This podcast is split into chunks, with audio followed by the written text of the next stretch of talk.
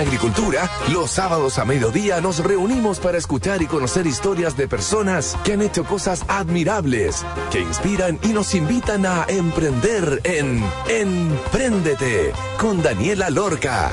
Daniela Lorca es emprendedora y fundadora del sitio web babytuto.com, líder en e-commerce. Empréndete es una presentación de Capacítate y certifica con digitalizados de Entel Empresas y Banco de Chile, el banco de las pymes. ¿Cómo están? Estamos en un sábado más aquí en Emprendete. Hoy día vamos a estar conversando con un mítico de la tecnología que vio hace más de 15 años esta potencial oportunidad de hacer desarrollos de software, creando la empresa Acid Labs junto a su socio. Tendremos el honor de entrevistar a Gert Findel, así que quédense acá si quieren saber más sobre computación, transformación digital y todo lo relacionado con eso, gracias al gentil auspicio de Teleempresas y Banco de.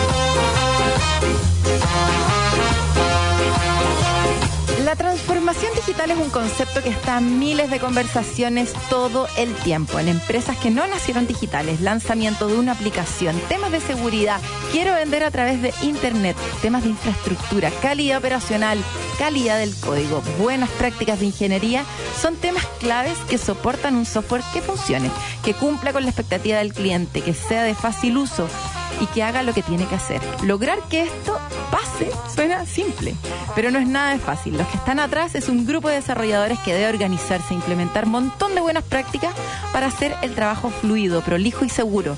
Quienes vieron en la industria del desarrollo de software una oportunidad fueron estos socios detrás de Acid Labs, una de las empresas más exitosas a nivel nacional para hacer realidad tus proyectos. Es lo que sabremos hoy con su cofundador Gert Findel. Bienvenido a Emprendete. ¿Cómo estás, Gert? Muy, muy bien. Muchas gracias por la invitación, Daniela. Qué gusto eh, volver a hablar y de temas que nos han convocado anteriormente, el tema de la tecnología y los emprendimientos, ¿verdad? Sí, pues tecnología y emprendimiento. Con Gert nos conocemos de Endeavor, somos los dos emprendedores de Endeavor y ahí hemos compartido más de una ocasión hablando del tema. Gert, para quienes no te conocen, ¿quién eres y cómo llegaste a formar Acid Labs? ¿Hace cuánto nació y con quién? Uh, a ver, Acid Labs es una idea que partió desde un desafío personal mi socio Carlos Contreras y yo estábamos en la universidad, todavía teníamos 21 años cursando eh, carreras parecidas, pero no iguales, dentro de ingeniería civil, yo computación, él tecnología de la información. Y me encontré, mi socio Carlos, una de las pocas personas que conocí que después cuando uno terminaba las tareas que eran proyectos y te terminabas, estabas programando horas y horas durante tres días seguidos sin dormir, y cuando ya teníamos, sabíamos que teníamos un 7, es de las pocas personas que yo he encontrado que de verdad dice, ya, pero ¿qué, más le ponemos a la tarea? ¿Qué más hacemos? Hacíamos un juego y ¿qué más le hacemos? ya funciona en 2D, ahora lo hacemos en 3D. Y decíamos, bueno, la realidad es así. No es lo mismo la universidad que el trabajo. Entonces tenemos que empezar a hacer cosas más allá de lo que nos piden en la universidad y empezamos a buscar oportunidades de, de hacer software para clientes, que no es como los profesores, que hay un punto donde te ponen un 4, después te ponen un 7, ¿verdad? El cliente es más. y siempre se puede entregar más. Esa es la realidad de la vida. Entonces, nos empezamos a hacer proyectos para clientes, poniéndonos en la cabeza, siempre se puede hacer aún mejor. Y no hay que ser conformista. Como esa era, esa era la, la consigna desde un comienzo. Y así partimos, en verdad. Y así partieron. Bueno, partieron entonces con querer armar esta empresa en donde ustedes entregaban más de lo que el cliente quería. Esto fue hace como 15 años, ¿no, Gert? Eh, ahora son, en diciembre son 17. 17 años. ¿Cómo fueron los inicios? ¿Cuál era el tipo de requerimientos en ese entonces? ¿Qué era lo que realmente quería el cliente? ¿Cómo ha cambiado? ¿Cuál es como el tipo de requerimiento que existe hoy? ¿Y cómo maduró la empresa desde sus inicios a lo que es hoy día? ¿Cuáles fueron los cambios más significativos? Bueno, hay diferentes tipos de clientes, por supuesto. Nosotros partimos y no teníamos mucho foco. Trabajamos con algunas pymes, literalmente casi que una ferretería que quería poner un método de vender en línea. Y ahí uno hace desde consultor de todo, desde la experiencia de compra hasta la tecnología y la integración con el ERP. Entonces prácticamente tratas de simplificar las ideas y tienes una contraparte que está muy bien, especialmente hace casi 20 años, donde la tecnología no es algo que todos entendían. Hoy día es algo que está mucho más en boga. Todos entienden qué significa e-commerce, qué es el ERP, qué es una integración, qué es una API, como que estas son palabras que se usan. Casi que si no lo escuchaste en ingeniería comercial, que no tiene nada que ver con programación, como que algo está pasando. y también teníamos clientes en banco, que en verdad ah. estaban muy desalineados entre lo que el negocio quería y decía, mira, yo necesito este reporte. ¿Cómo lo hacen? No me importa. Esa era la consigna en un banco. Y nosotros, claro, boina negra, no nos decían qué sistema existía, el departamento de TI estaba en el menos uno y había que ir a ver al gerente reportarle en el piso 45, no sé si existía en el edificio del banco. Había mucha distancia. Hoy día, que toma la decisión de negocio, se sienta con el tipo que implementa la, solución técnica y la hacen juntos. Eso antes no era así. Y los dos entienden mucho del otro mundo. El computir no es como antes, que no entendía nada del negocio y le llegaban órdenes y, el, la, y la persona que lidera el negocio ya aprendió un poco a, encontrar tierra media y hablar un poco más en el mismo idioma. Y eso cambia todo, eso cambia todo. O sea, de ahí para abajo, cuando eso empieza a pasar y los proyectos son más grandes o más chicos, entonces empieza a haber más entendimiento de que, mira, yo llego hasta aquí, pero necesitamos un perfil para hacer desarrollo de experiencia de usuario. que antes te decían, ¿para qué? Si la cuestión vende, o sea, si puedes apretar el botón, da lo mismo si es que es rojo, es cuadrado o es redondo no da lo mismo. Uno vende más y otro vende menos. Claro. Oye, que... tú te ríes porque te pasó esto, ¿no es cierto? Sí, pues a mí me pasó, pero me da risa cómo lo contáis, porque en el fondo lo ejemplificáis demasiado bien. Efectivamente, como que antes había un mundo de diferencia entre el lenguaje propiamente tal del programador con eh, la persona que lidera el negocio y que ambos finalmente terminaban impactando en el producto que se iba a lanzar sin darse cuenta. Y ahora están mucho más integrados y pueden participar de manera más integrada, ¿cierto? Tanto dentro de la empresa como con cuando lo externalizan. Entonces, eso logra, creo yo, que ahora viene esa pregunta, en tratar de aterrizar la expectativa. Voy a eso el tema de la expectativa, porque quiero un botón negro, pero las personas lo que tienen en la cabeza no es necesariamente lo mismo que tú vayas a terminar desarrollando. Porque, ¿cómo nos ponemos de acuerdo en el resultado final? De repente yo quería algo y lo estoy pensando solamente y trato de explicarte un poco qué es lo que quiero. Y me imaginaba una página web rosada, con flores y no sé qué, quisiera un par de cosas y después me entregan literal lo que yo pedí y, y no era necesariamente lo que yo tenía en la cabeza. Entonces, ¿cómo funciona eso? ¿Cómo le llegan proyectos? ¿Quién los analiza? ¿Quién aprueba? ¿Cómo funciona el tema de la cotización? ¿Cuáles son los principales errores? ¿Tiene que ver como con la definición del alcance del proyecto? ¿Cómo se trabajan las expectativas? ¿Y cómo funcionan en relación a las estimaciones también? En donde como quiero una página web rosada que venda con flores para dos semanas más, porque siempre estamos súper urgidos con lanzar esto, porque ya estamos todos bien atrasados. ¿Cómo funciona el día a día de Acid Labs? ¿Cómo es la llegada de estos requerimientos? ¿Y cómo ha sido entonces este tema de las expectativas, estimaciones y, alcance de los proyectos? Ah, nosotros somos consultores, entonces nos tenemos que adaptar un poco a los clientes. Si bien tenemos un ADN más ágil, que es el escenario óptimo para nosotros, en donde nosotros hablamos con la persona de negocio y de tecnología y entendemos objetivos de negocio y decimos, ya, esta página, no sé, este sitio web de venta online, tenemos esta oportunidad y está pasando esto, que tenemos suposiciones y eso hay que declararlo también. Suponemos que si pasa esto, entonces vamos a ganar esto otro, o sabemos que cuando ha pasado esto, pasa esto otro. Entonces queremos mejorar este resultado. Creemos que se puede lograr a través de página rosada con flores y botón negro, o esta otra solución, qué es lo mínimo que podemos hacer para ir validando este camino. Si es que es de la página rosada o es, otra cosa, o es una aplicación móvil con un chat basado en blockchain, que realmente llegan esas cosas locas. Nada, vamos avanzando y descubriendo la respuesta, y eso es lo mejor que te puede pasar porque no comprometes presupuestos para cosas que no van a servir, y puedes ir adaptando tu presupuesto en el camino. Ese es el camino ideal. Hmm. Ahora, como te decía, somos consultores y de repente uno no llega a la, a cada empresa de la misma forma y no las culturas de todas las empresas son iguales. Hay culturas empresariales que son más eh, jerárquicas y dictatoriales y donde uno ve mayor separación entre el negocio y la pedida de software. Cuando a nosotros a veces nos contrata, esto lo voy a poner en el extremo. Dale. Porque a veces hacemos temas de e-commerce lo podemos hacer para la gente comercial, para la gente del departamento, a veces está en innovación, otras veces se lo pasan a TI, y TI entiende y a veces se lo pasan a compras. Y esto es lo más loco que me pasa siempre. Cuando se lo pasan al departamento de compras, ellos van y licitan y no saben lo que están comprando. Lo único que les importa es que tiene que haber una declaración para poder comparar peras con peras. Ellos siempre salen y licitan en general un documento con especificaciones funcionales de quiero que esto sea rosado, botón negro, estas tres columnas, pero no saben si es que eso va a solucionar el problema. Claro. Eso es como la forma antigua que se llamaba como desarrollo en cascada, donde el preproyecto, el anteproyecto, la definición de lo que se va a desarrollar se hace totalmente independiente del proceso de desarrollo y del descubrimiento de los resultados intermedios. Claro. Entonces se asigna el presupuesto y el riesgo a un proveedor para todo el proyecto, aunque salga mal la primera parte, es una, una locura. Es la razón también por la cual se está dejando de hacer. Claro. Ahora, sí tiene sentido cuando sabes que es, no sé, por ejemplo, si tienes un software que te funciona increíble y está escrito en alemán y lo quieres escrito en chino, ahí yo te puedo decir, mira, exactamente esto es lo que quiero con estos puntos, porque esto, yo sé lo que funciona y no quiero ningún riesgo, y no quiero cambiarlo, solamente lo necesito traducido. Ahí tiene sentido. Pero en general, la gran mayoría de los proyectos en el mundo de la tecnología son para descubrir formas digitales de hacer las cosas. Y ustedes han visto cómo eran los bancos digitales de antes y son los bancos digitales de hoy día. Los emprendimientos de las la fintech de hoy día hacen lo mismo que hacían los, bancos antiguos, pero de una forma diferente. Y eso va a aplicar tecnología para hacer las cosas de otra forma. Y se descubre probando, no escribiendo lo quiero igual que el banco de 1990.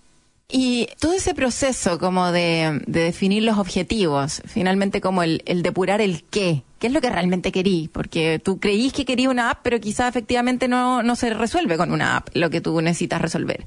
Y como todo ese proceso de acompañamiento que ustedes declaran como consultora, ¿cierto? Que es como te acompaño, te aconsejo, más o menos te digo, te guío, eh, hagamos esto en conjunto, trabajan muy en conjunto.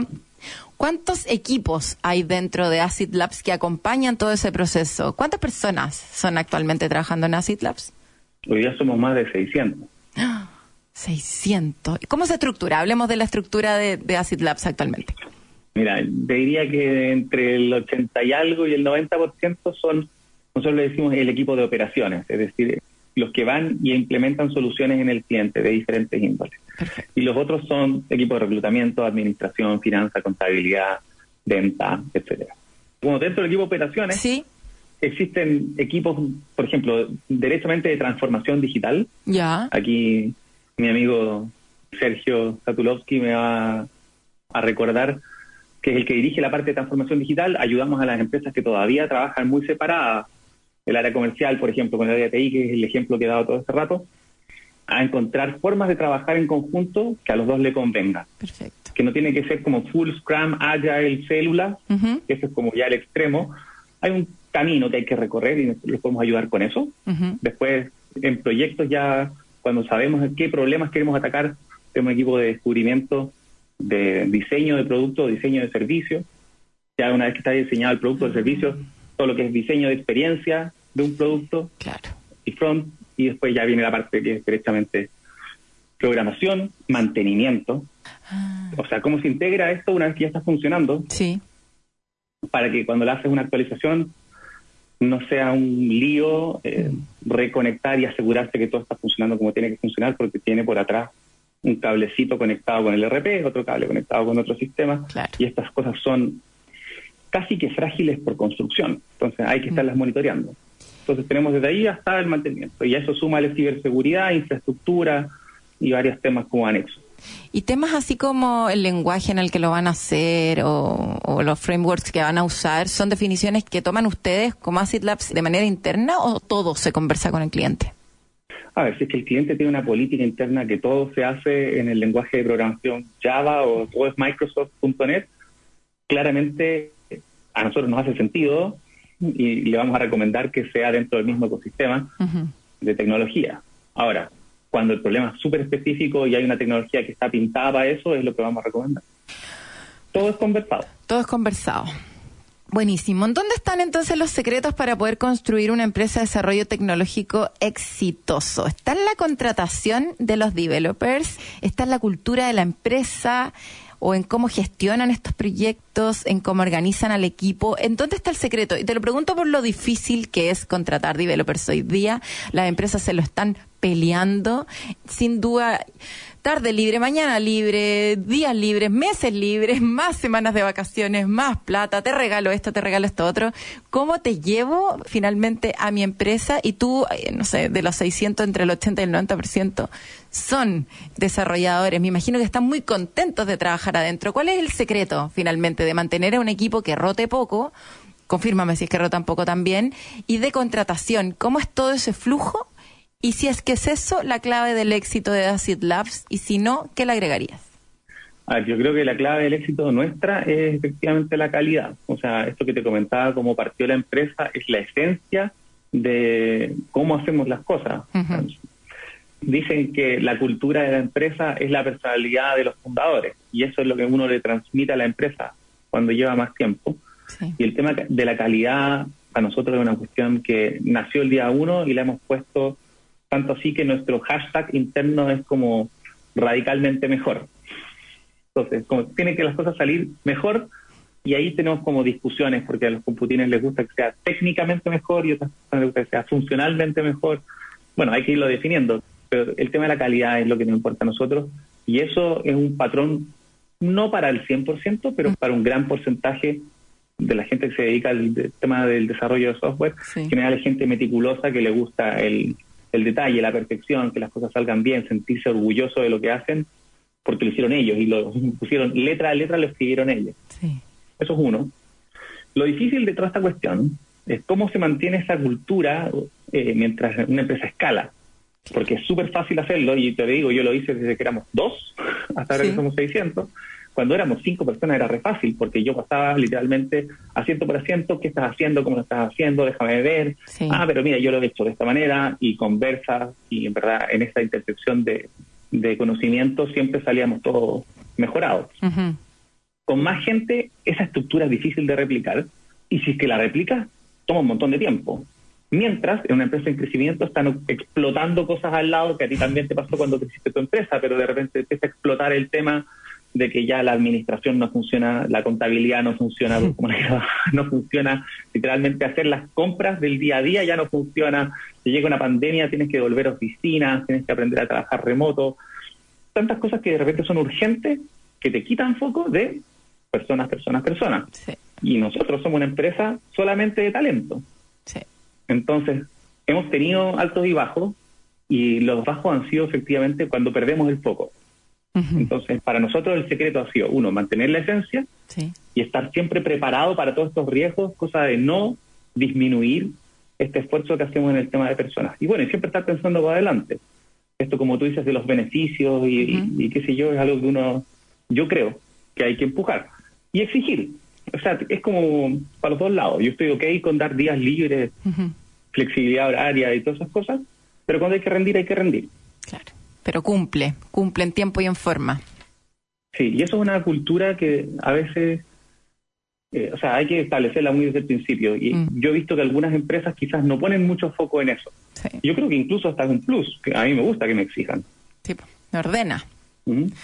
Cuando te exigen, te ordena, te ayuda como a bajar también un poco el como que sabí dónde estoy parado, tengo que llegar tal día eh, con tal fecha, cuando no tengo claridad de cuándo, cómo, como que sin tanta información como las guaguas, como que te termináis estresando. Es mejor saber todo lo que tiene que pasar, cuándo y cómo, para poder entregarlo bien. Oye, vamos a hablar sobre el proceso de contratación de los developers, cómo lo hacen. A la vuelta de esta pausa, pero eh, vamos a ir a escuchar una canción, Luchito, vamos a escuchar Technologic de Daft Punk, que es una tremenda canción para ponerla aquí, ¿cierto? A nuestro amigo Gert Findel, el cofundador. ¿Cuál es tu rol actual, Gert, en Acid Labs? Hoy día estoy ocupando un cargo en el directorio, pero es un directorio bien metido en la operación. Ya. No estamos como en los temas que se, ocurren en el día a día como repetitivos, pero sí. estamos haciendo todas las cosas que son necesarias para escalar la empresa. Como director ejecutivo. Abriendo ahora. ¿Ah? Yo hoy día estoy full abriendo operación fuera de Chile. Esa es como mi pega. Ese es tu foco. Vamos a estar hablando entonces acerca de eso en el segundo bloque. Y antes les voy a contar que en Empresas creamos la primera plataforma web de capacitaciones sobre herramientas tecnológicas para emprendedores y pymes de Chile. Entra en entel.cl digitalizados y aprende a tu ritmo de manera online desde cualquier lugar y gratis. Te iremos acompañando en este proceso de aprendizaje, mostrándote tus grados de avance, tus resultados y guiándote en cómo seguir adelante. Recuerda, capacítate gratis en entel slash digitalizados. Y necesitas aumentar las ventas y potenciar la gestión de tu negocio, sé parte de las iniciativas que el programa Pymes para Chile tiene para tu empresa. Conoce más en bancochile.cl, portal Empresas y Pymes. Banco de Chile, el banco de las pymes. Vamos con Daft Punk y ya estamos de vuelta. Buy it, use it, break it, fix it, trash it, change it, melt, upgrade it, charge it, point it, zoom it, press it, snap it, work it, quick erase it, write it, cut it, paste it, save it, load it, check it, quick rewrite it, plug it, play it, burn it, rip it, drag it, drop it, zip unzip it, lock it, fill it, call it, find it, view it, code it, jump and lock it, surf it, scroll it, pose it, click it, cross it, crack it, switch, update it, name it, read it, tune it, print it, scan it, send it, fax, rename it, touch it, bring it, pay it, watch it, turn it, leave it, start, format it, buy it, use it, break it, fix it, trash it, change it, mail, upgrade it, charge it, point it, zoom it, press it, snap it, work it, quick erase it, write it, cut it, paste it, save it, load it, check it, quick rewrite it, plug it, play it, burn it, rip it, drag it, drop it, zip and zip it, lock it, fill it, call it, find it, view it, code it, jump and lock it, surf it, scroll it, pose it, click it, cross it, crack it, switch, update it, name it, read it, tune it, print it, scan it, send it, fax, rename it, touch it, bring it, pay it, watch it, turn it, leave it, start, format it. Technologic, technologic, technologic, technologic. It, use it, break it, fix it, trash it, change it, mail, upgrade it, chart it, point it, zoom it, press it, snap it, work it, erase it, write it, cut it, paste it, save it, load it, check it, rewrite it, plug it, play it, burn it, rip it, drag it, drop it, unzip it, lock it, fill it, call it, find it, view it, code it, jump and lock it, surf it, scroll it,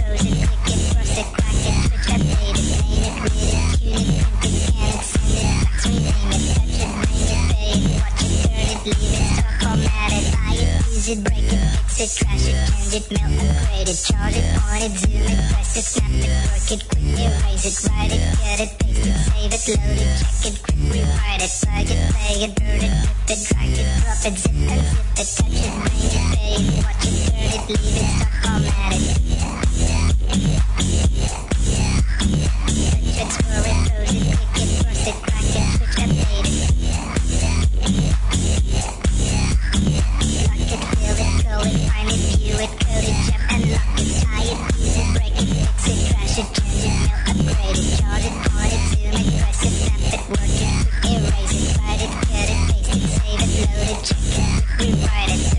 Scroll it, pose it, click it, cross it, crack it, switch, update it, name it, read it, tune it, print it, scan it, send it, fax, rename it, touch it, bring it, pay it, it,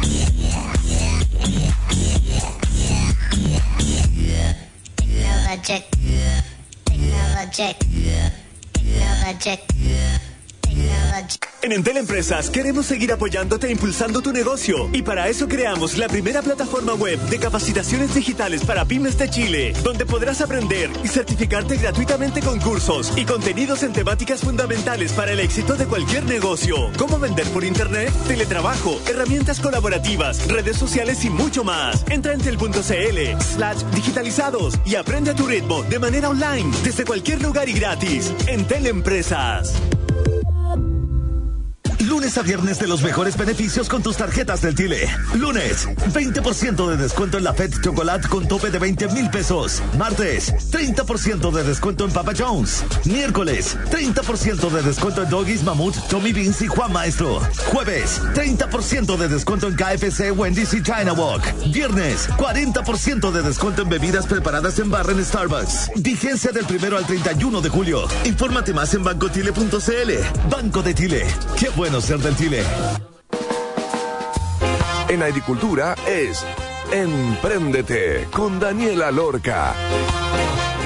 Ya estamos de vuelta, entonces estamos conversando con Gert Findel, el cofundador y el director ejecutivo abriendo otros países, otros mercados de Acid Labs, esta tremenda empresa exitosa chilena que partió desarrollando productos digitales en función de lo que los clientes le decían y ahora son una consultora de más de 600 personas que acompañan en todo el proceso para definir en conjunto qué es lo que realmente se va a hacer, cómo y cuándo se va a entregar. ¿Cómo contratan los developers? Decía que Acid Labs es el talento, ¿cierto? Es como su valor, es la calidad de los programadores adentro. O sea, tú vas y hablas con Acid Labs y te vas a asegurar un desarrollo impecable. ¿Cómo se logra contratar developers con ese nivel de exigencia, de calidad? reclutan desde que salen de la universidad, lo empiezan a buscar cuando ya están en quinto año, cómo logran aumentar esta masa sabiendo que es tan difícil encontrar buenos desarrolladores que además eh, hagan fit con esta cultura que tú bien mencionabas en el primer bloque. A ver, es un montón de pega, obviamente. Y no sé, hay, hay varias formas de lograrlo, o sea, igual que la venta de un e-commerce. Las fuentes de talento son varias y hay que nutrirlas todas. Me encantaría decir que eh, se las puedo dividir como diferentes tipos, pero yo creo que la mejor fuente Sí, son los referidos. sí. O sea, cuando hay alguien que ya trabaja y ya entiende la cultura en general y conoce a alguien, refiere a una persona que ya sabes más o menos que va a encajar con la calidad, con la cultura y con los otros requerimientos que uno va a tener. Ahí uno tiene muy buen tip en general. Ahora, para hacer esas cosas, eh, no es tan fácil como en Corner Shop, que uno va a pegar un link y llega y se registra. ¿no? O sea, hay que hacer el trabajo, sentarse con alguien y decir a quién nos puedes recomendar, de tu generación, de tu trabajo anterior, o qué sé yo. Y eso es un trabajo bien uno a uno que rinde frutos, pero tiene un alcance un poco menor. Porque incluso, los, como les decía, como son menos perfeccionistas, de repente no se atreven a, Claro, a a recomendar. recomendar a alguien, no es tan fácil. Sí. La segunda mejor fuente eh, hasta ahora para nosotros ha sido ir a buscar a alguien con nombre y apellido. O sea, sabemos que estamos buscando a esta persona y los que trabajaron con él, algunos de este grupito que hicieron este producto en particular en este cliente o en este competidor, hay que ir a buscarlo. Y eso no funciona bien. Por ejemplo, ahora que cerramos una alianza con la gente de Salesforce, sabíamos que no tenemos tiempo para formarlo desde cero ni sacarlo de la universidad. O sea, tiene que ser alguien con conocimiento, que haya pasado por empresas del tamaño que van a ser los clientes que nosotros estamos atendiendo. Sí. Entonces, fuimos y buscamos a alguien que sabíamos que esta persona funciona. Alguien la conocía, no había trabajado con él, pero la conocía, entonces la fuimos a buscar así muy, muy con pinza. Sí. Para hacer eso, tenemos un equipo de 10 personas, Claro. in-house, Wow. que lo único que hacen es, o sea, un poco temas más seleccionados, pero también van y publican anuncios y están constantemente yendo a ofrecer como bien outbound. Bueno, me imagino que los computines que están escuchando esto más de alguno le tiene que haber llegado en LinkedIn, hola, vi tu perfil y me encanta. Y yo creo que es lo que hacen muchas consultoras, empresas, Google incluso, eh, te dicen, hola, vi tu perfil y quiero ofrecer esta posición. Eso tiene una efectividad menor, tiene una eficiencia menor, pero buena efectividad. En general, la persona que la apuntamos es una persona que funciona, pero tienes que contactar a 100 para encontrar dos o tres que van a, efectivamente contratar. Los referidos son mucho más eficientes, casi 30-40%. Entonces te digo que me, paso de 30-40 a, a 10, o menos, ah. o, 5. Después vienen para mi gusto los portales de... Bueno, Headhunter es parecido que el equipo de reclutamiento interno, si es que no tienes equipo interno. Hay mejores y peores.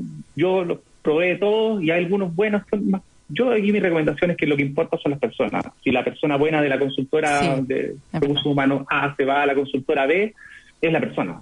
porque también tienen, tienen mucha rotación.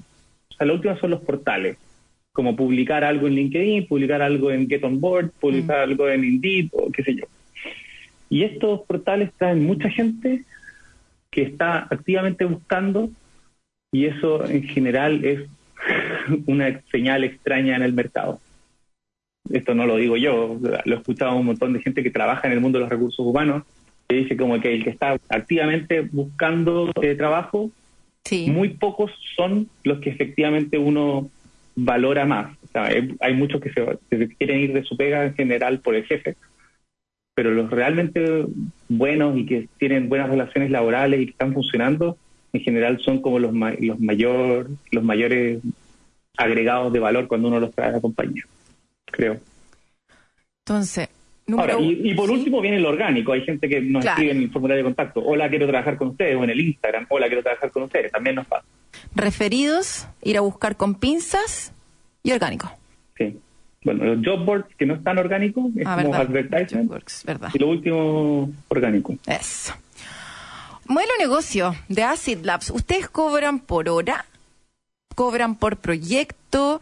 ¿Cuántos clientes más o menos has tenido hasta la fecha o no sé, en el último año, porque deben ser números ya demasiado grandes? ¿Cuántos proyectos trabajan de manera simultánea? O sea, hoy día, Gert, ¿cuántos proyectos está llevando a Labs? ¿Y qué es lo más típico que les piden como proyecto? Oye, necesito una app. ¿Qué es como lo más repetitivo en estas pedidas de parte de los clientes?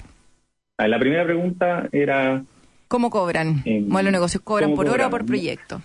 tenemos diferentes modelos de negocio. O sea, hay temas que hacemos a precio cerrado, también tenemos como algunos paquetes medio fijos de en el año te cobro esto y vamos a hacer un tema de monitoreo, actualización de plataforma y temas de seguridad como para mantenimiento. Cuando uno quiere hacer una implementación más grande, en general, cuando empezamos relaciones con los clientes, muchas veces partimos con temas de alcance fijo y después vienen en, variables en base a esfuerzo, que es como equivalente, parecido a como cobrar por hora, como dices tú. Sí. Pero de todo un poco. Y lo que más nos piden, bueno, tenemos una historia grande en temas de de e-commerce. Ya. Entonces, en general tenemos un nombre ahí. Y dentro de Chile, yo creo que hemos trabajado con casi todos los e-commerces grandes de Chile. Mm. Y nos vienen a buscar los mismos todo el tiempo. Sí trabajamos mucho con, bueno, las marcas, no, no voy a hacerle publicidad a nadie, pero trabajamos con todas las marcas grandes de tiendas por departamento, supermercados, aerolíneas, cosas de ese estilo. Sí. Y te diría que 10 clientes actualmente hacen cerca del 70% de la facturación, y el otro 80, y el otro 20 o 25, ponte tú que sea, lo que queda está repartido entre 80 clientes chicos que le damos diferentes cosas. Entonces, en total, estamos trabajando como con cerca de no sé, 90, 100, y son relaciones largas, o sea, mm. ya nos salimos de los proyectos de entrar y salir. Sí. Pero sumando eso en la historia tenemos varios cientos de clientes, y que no mil, no tengo idea, no los no tengo registrados.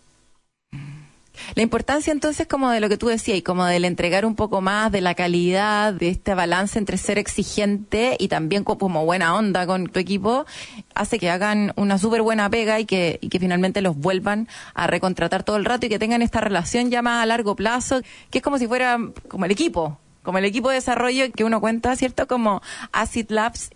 Porque también para las empresas tiene todo un impacto el tener que estar contratando gente de manera interna. O sea, el mismo proceso que tú decías y como todo ese proceso de contratación que lo dividiste en cuatro cosas, unas con más peso que otras, es un tremendo esfuerzo. Después llegan las personas, si es que se te quieren ir, pagarle finiquito. Es todo un tema del cual quizás no somos expertos o no todas las empresas son expertos, pero ustedes sí. Entonces, de repente es mejor externalizar este servicio con personas que ya lo vienen haciendo hace mucho tiempo, con realmente expertos en tecnología y no con los que dicen ser, sino que con los realmente expertos en tecnología y asegurarse.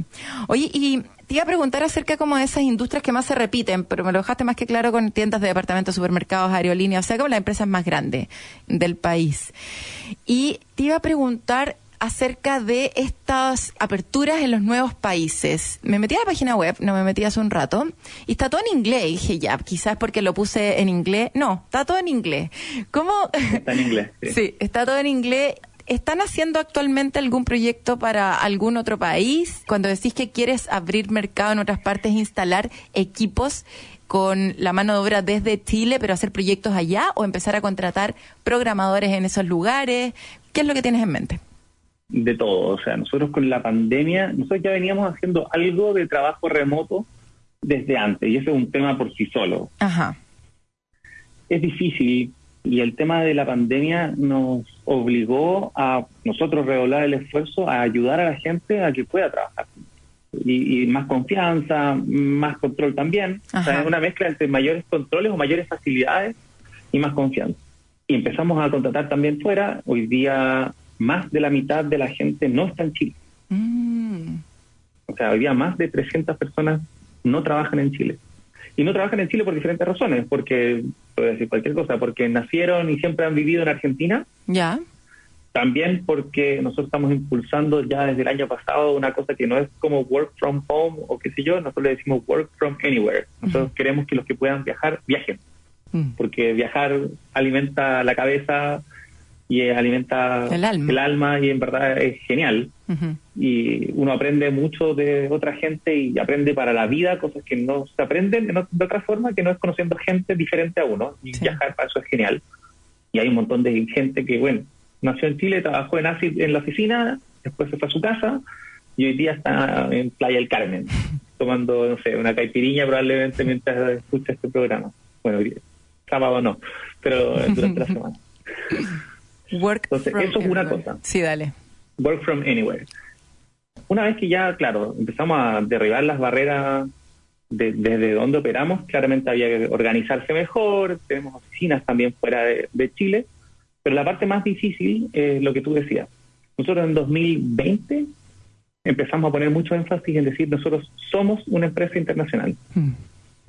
Y primero hay que creerse el cuento. Entonces, primero pusimos la página en inglés. Eh, tenemos gente que habla en inglés y empezamos a vender.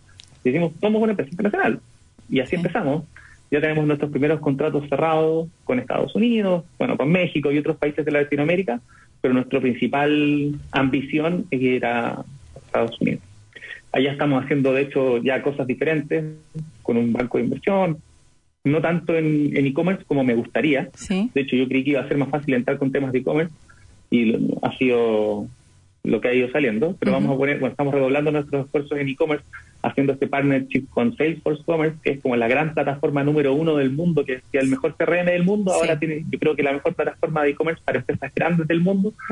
Y estamos yendo, con, ya nos hicimos partners, somos el único partner aquí en Chile y estamos ofreciendo ya servicios a otras empresas del centro de Latinoamérica y la gracia también con este producto, con esa alianza, llegar también a Norteamérica. Pero bueno, lo que ha salido ahí en Norteamérica no está nada mal y por eso mismo tenemos nuestro equipo dedicado a ventas solamente en inglés, en US, prospección y todo el tema, y después desarrollo todo en inglés. ¿Y desde dónde? Desde donde la gente quiera. Desde donde la gente quiera. Oye, y con eso quedamos entonces ya saben, pues, programadores ahí si es que cumplen con todos estos requisitos y encajan con la cultura Acid Labs y quieren trabajar desde donde quieran, pero lo más importante es ser responsable, cumplir, que es como lo, lo número uno para poder validar finalmente que uno pueda terminar haciendo su trabajo desde donde quiera. Ya saben, acidlabs.com y está todo en inglés porque es una empresa internacional y es increíble verlo así y ver cómo han evolucionado en todo este tiempo.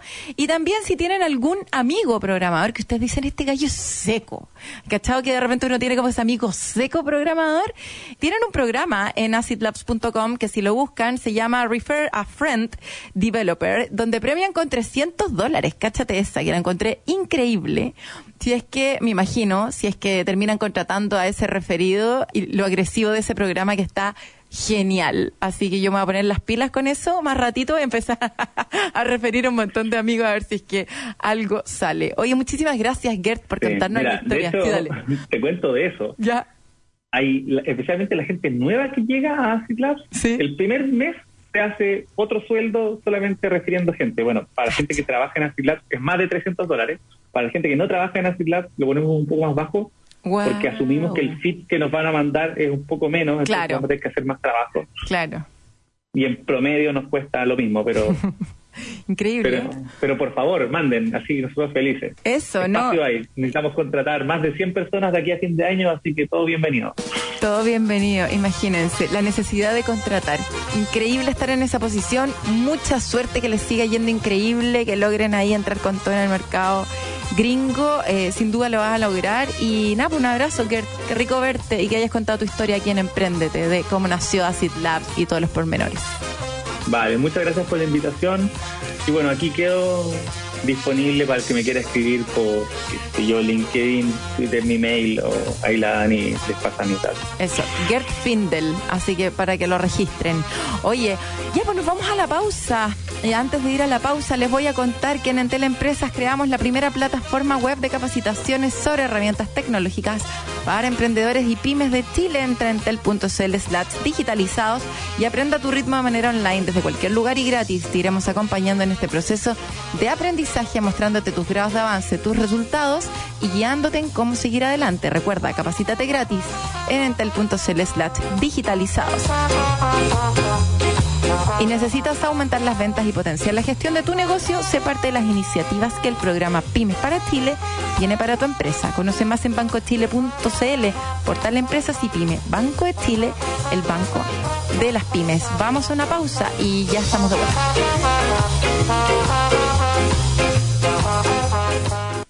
Lunes a viernes de los mejores beneficios con tus tarjetas del Chile. Lunes, 20% de descuento en la Fed Chocolate con tope de 20 mil pesos. Martes, 30% de descuento en Papa Jones. Miércoles, 30% de descuento en Doggies, Mamut, Tommy Beans y Juan Maestro. Jueves, 30% de descuento en KFC, Wendy's y China Walk. Viernes, 40% de descuento en bebidas preparadas en barra en Starbucks. Vigencia del primero al 31 de julio. Infórmate más en bancotile.cl. Banco de Chile. Qué bueno ser En Entel Empresas queremos seguir apoyándote e impulsando tu negocio. Y para eso creamos la primera plataforma web de capacitaciones digitales para pymes de Chile, donde podrás aprender y certificarte gratuitamente con cursos y contenidos en temáticas fundamentales para el éxito de cualquier negocio. Cómo vender por internet, teletrabajo, herramientas colaborativas, redes sociales y mucho más. Entra en entel.cl slash digitalizados y aprende a tu ritmo de manera online, desde cualquier lugar y gratis. Entel Empresas. En agricultura es Empréndete con Daniela Lorca. Ya estamos de vuelta entonces en nuestro tercer bloque. Hoy día vamos a estar conversando con David Alfaro, el gerente general de Arcadia Networks. Bienvenido a Emprendete. ¿Cómo estás? Hola, ¿qué tal Daniela? Muy bien, gracias. De nada. Oye, David, vamos a estar hablando acerca de cómo preparar a los empleados para saber cómo reaccionar ante posibles ciberataques. ¿Qué hacer? Como que me enfrento a este ciberataque, perdí toda la información, sé que se están robando datos o lo que sea que tenga que ver con este ciberataque, ¿qué es lo que tengo que hacer? Partamos entonces con los principales tipos de ciberataques que reciben las empresas. ¿Cuáles son? Mira, los principales tipos de ataques que las empresas están recibiendo son de redes botnet o intentos de capturar estaciones de trabajo de la compañía para usarlas posteriormente en otro tipo de ataques, redes botnet. En segundo lugar están eh, los eh, ataques de tipo infostealer, que se encargan de robar datos de la compañía, como las credenciales, las cuentas de acceso eh, a redes sociales, cuentas corporativas de trabajo. En tercer lugar, aparecen todos los ataques de tipo cryptominers, que están orientados a instalar en las estaciones software que produzcan minería de criptomonedas para conseguir algún tipo de beneficio económico. Y luego vienen en menor categoría y en menor presencia ataques destinados a robar datos bancarios, como cuentas de acceso a los bancos, por ejemplo. Y también ataques eh, a los móviles. Más o menos ese es el orden. Eh, botnet, eh, infostealers, cryptominers, eh, ataques a cuentas bancarias y móviles. El ransomware ha ido cayendo un poco, está más o menos en el quinto, sexto lugar aproximadamente. ¿Cuál? Eh, en cantidad, el ransomware. El ransomware ha caído. ¿Cuál es el ransomware? el ransomware es el tipo de ataque en el que eh, encriptan tu computador.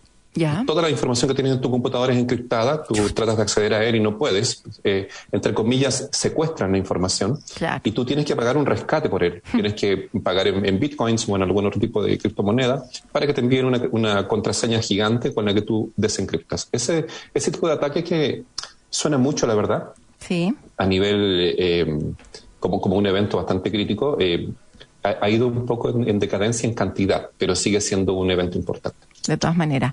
¿Cuánto han crecido los ciberataques en el último tiempo? Si bien este año no está completo y no hay mediciones para este en particular, se estima que el crecimiento año contra año es de un 50%. Guau. O sea, es gigante. Sí, es gigante el crecimiento.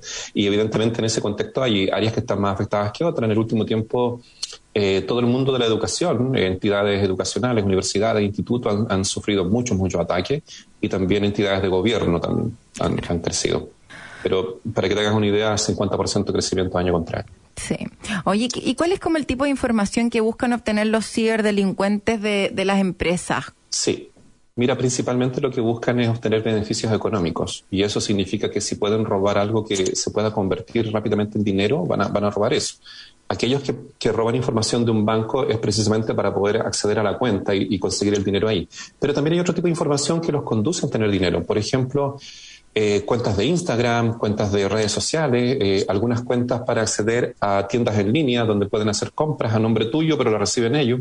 Eh, lo que busca finalmente el, el- el atacante o los, los grupos de delincuentes, las bandas organizadas, obtener beneficios económicos. Hay otros tipos de negocios que sufren robos de información confidencial, para espionaje, por ejemplo, o para la reventa de esa información confidencial. Entonces, eh, hay que tener en mente que, que toda la información que puedan conseguir de ti, lo que pretenden ellos es monetizarla o convertirla en, en dinero efectivo.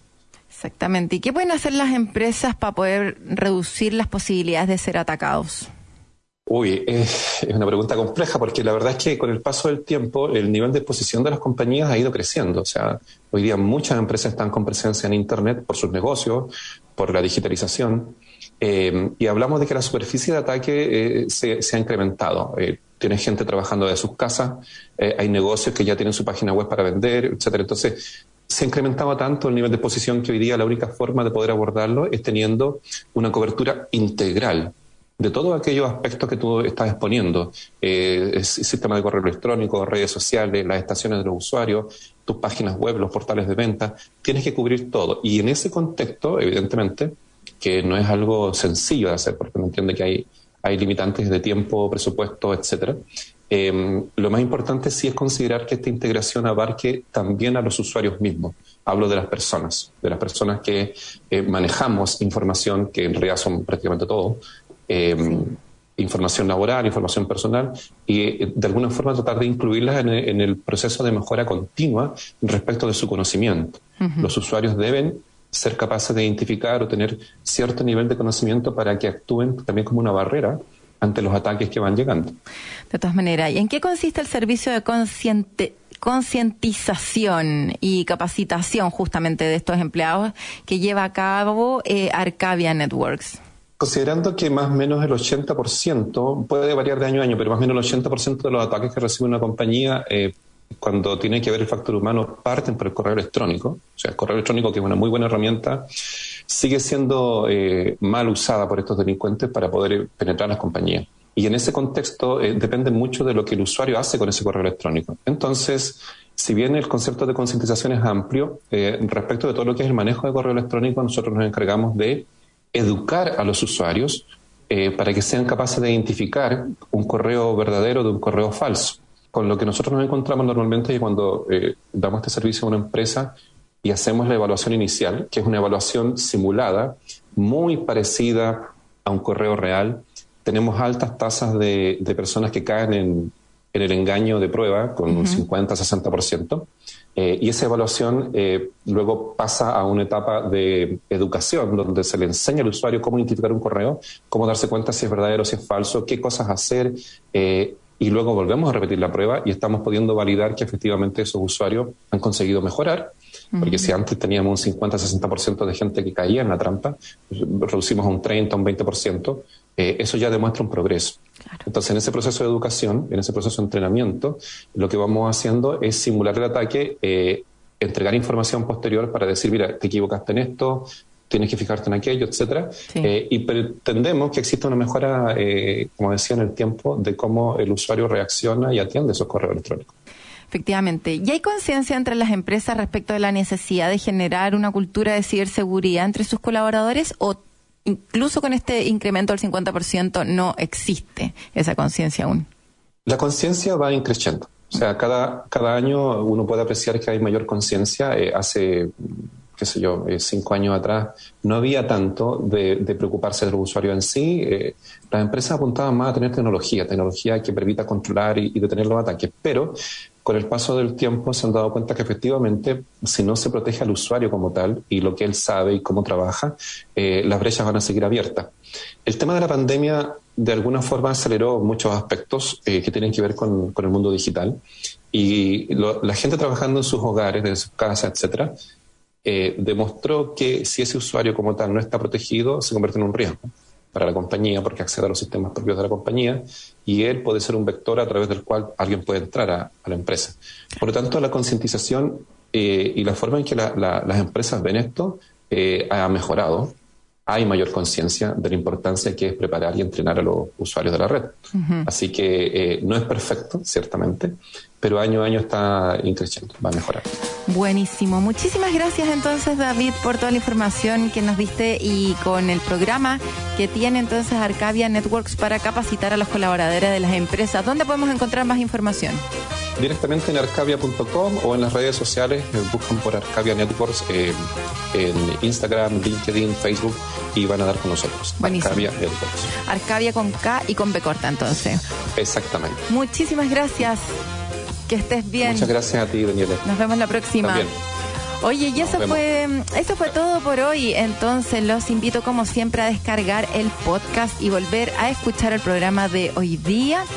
Y como siempre quedan invitados a escuchar las noticias aquí en Radio Agricultura. Que tengan un súper fin de semana. Y nos vemos la próxima. Que estén bien. Chao.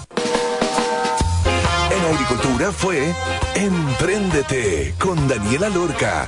Historias de personas que han hecho cosas admirables, que inspiran y nos invitan a emprender. Empréndete es una presentación de Capacítate y certifica con digitalizados de Enter Empresas y Banco de Chile, el banco de las pymes.